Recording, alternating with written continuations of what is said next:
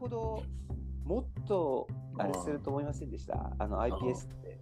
いや、ノーベル賞もらった時は、そうそういや、僕ね、あれはね、なんかこう、技術は、技術はすごいと思ったんだけど、まあ、やっぱね、要するに、いろんな人の臓器ができるみたいな話になってたじゃん？だけどさ、臓器ってそんなすぐできるわけないので、だから、その研究レベルではいいだろう、研究、その研究するための道具としてはいいだろうけど、うん。臨床応用するのは難しいだろうなと思ってたんだよね。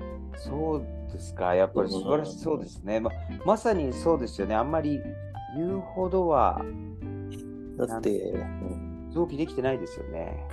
だって肝臓だって作るの大変じゃない、まあ、再生してるけどさ肝肝臓は。そんなすぐ再生してないでしょあの肝臓でですね、よく言われてるのは、あの要するに感染ヘパトサイトはできるんですって。うんうんヘパトサイトを作るのはそんな難しくないんですが、うんやっぱ一番の問題はあの胆管だっていうんですよね。こバイルダクトができないと。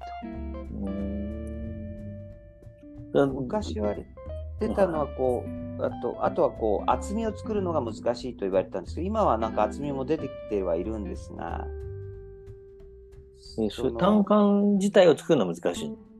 それ肝細肝臓を誘導していく中で胆管ができてこないってことなのそれとも胆管をそうです。うん。胆管を作ろうとしても作れない。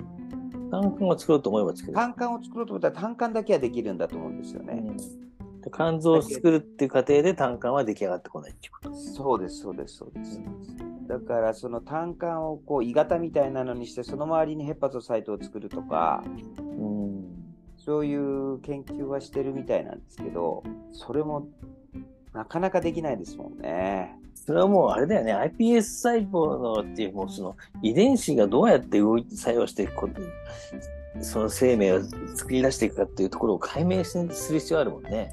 そうですだね。で、受精卵からどうしてここまでできるのかって話になる本当そうですよね。だから、やっぱり 人間ってすげえんだなとか、動物ってすげえんだそうだなやっぱり神様はすごいんだなって話になるのかもしれません。iPS 結局人間だって受精して10ヶ月かかるわけじゃん。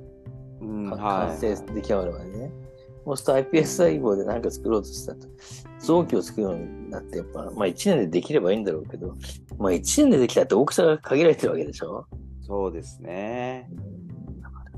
で、今度なんか特別な技術で早く大きくなるなんていうさ、技術がさ、できたとしても、うん、あできできる必要になるのかもしれないけど。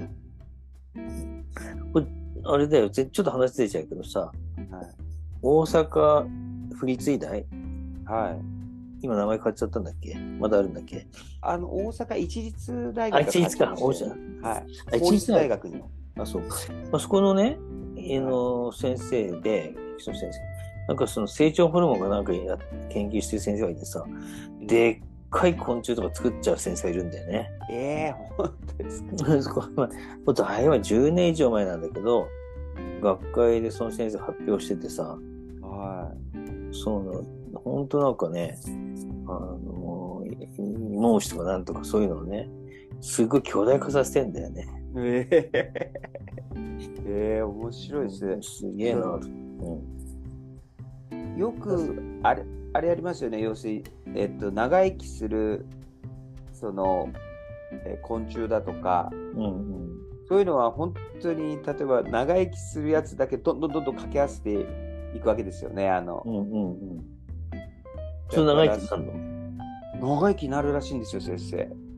えだから意外と昔ながらその速い馬を掛け合わせるみたいにー、うん。競馬馬とかそうですよね。うん。だから虫とかも意外とそのなんて長生きのそのこいっぱい飼ってる中で長生きしてるやつと長生きしてるやつをこう掛け合わせていくっていう。ええそうするとやっぱり長生きなのが生まれたりとか、うん。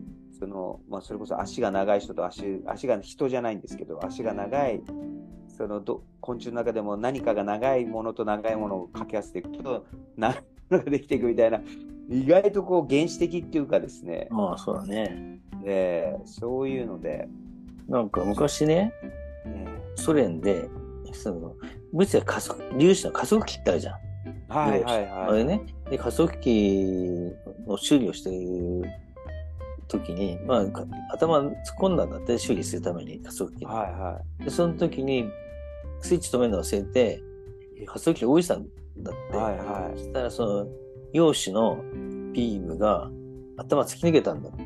その人が。はいもちろんその時は痛みも何にもなくって、なんかすっげえ目の前が軽くなったらしいんだけど、え翌日とかなんかもう顔が腫れちゃって大変だったらしいんだよね。えー、で、まあ命は取り留めたんだけど、その左側かどっかに頭の左側にを通ったのかな？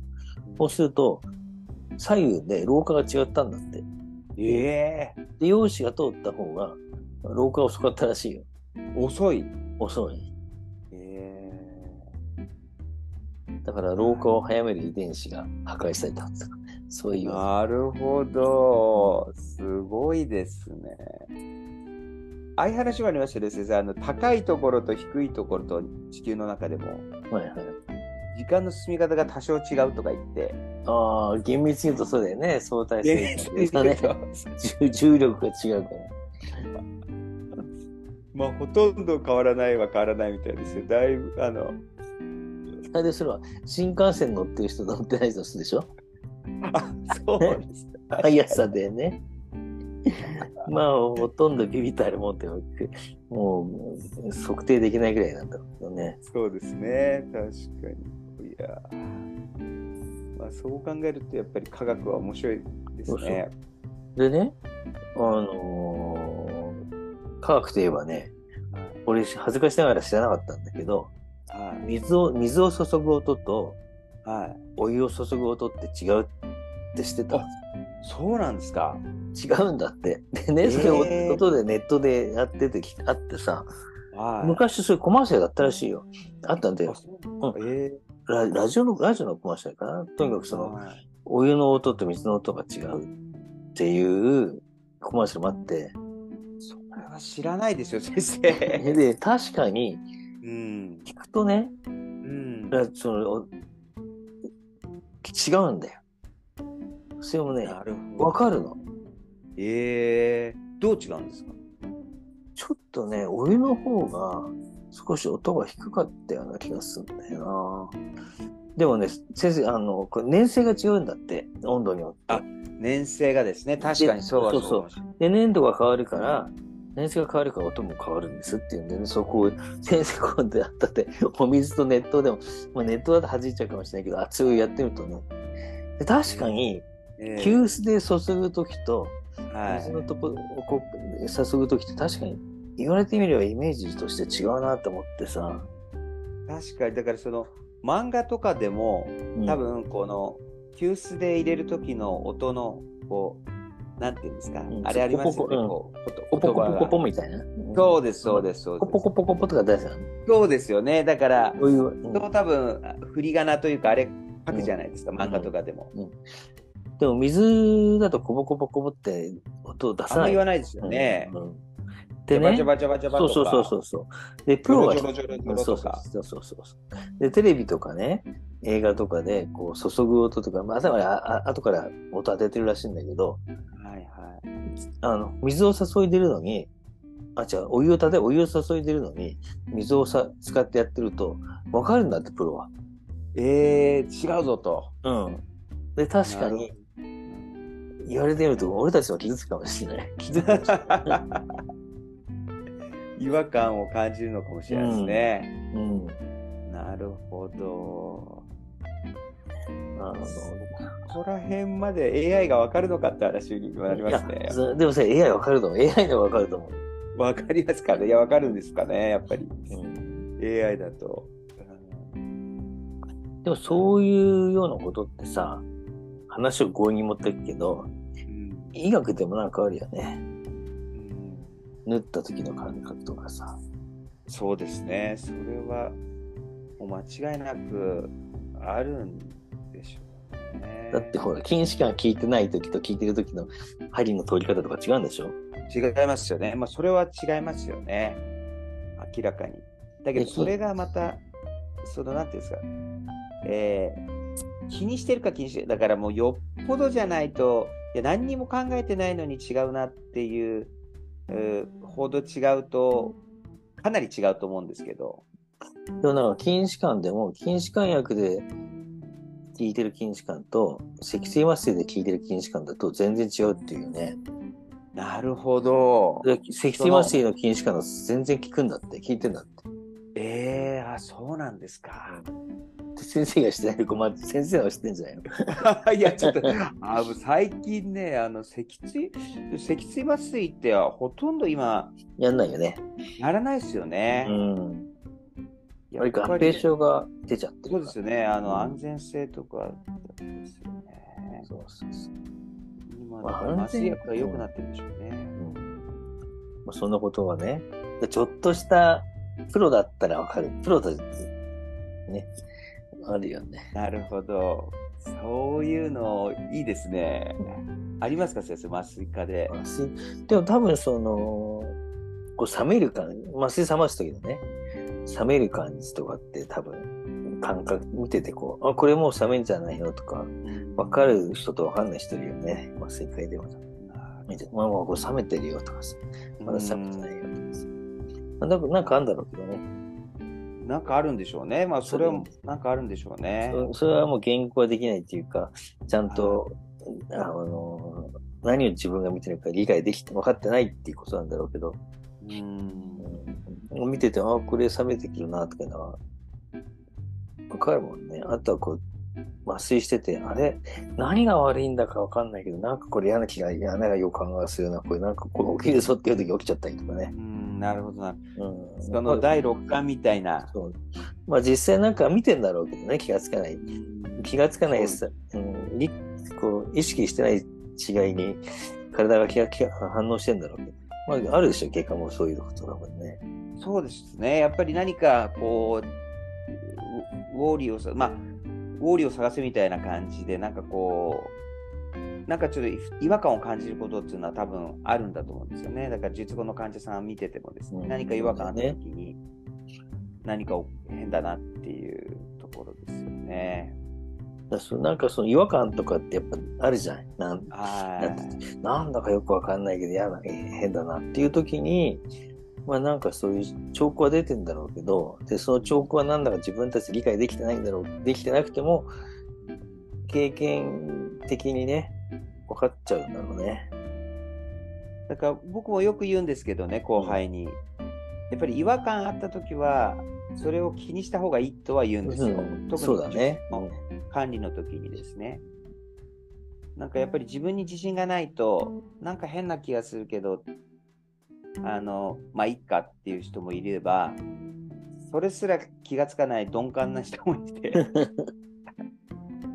えまあ、ね、第六感とか言っちゃいけないんだけど、まあ、これも経験って言ってもいけないのかもしれないけれど、でもやっぱり、経験による部分ってあるよね。ーいやーもう違いなくあると思います。なんかね違いなくあると思います。本当それちゃんと抽象、写生して、こう、これがそういう違いを、のサインなんだよっていうのが分かればいいんだろうけどね。